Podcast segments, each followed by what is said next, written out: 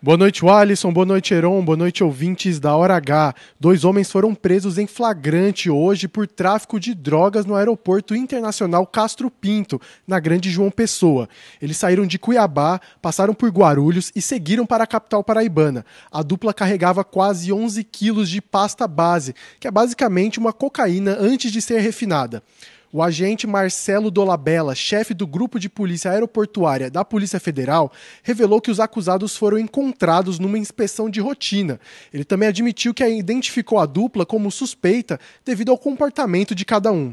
Eles viram a, a inspeção, a polícia é, é, identificada e tentaram desviar, mudaram seu caminho.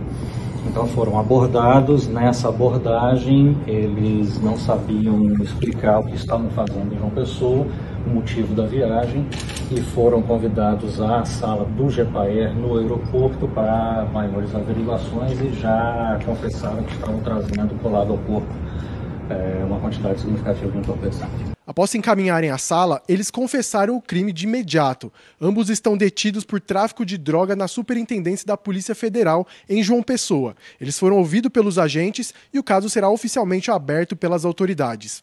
Leonardo Abrantes na hora H, o dia inteiro em uma hora.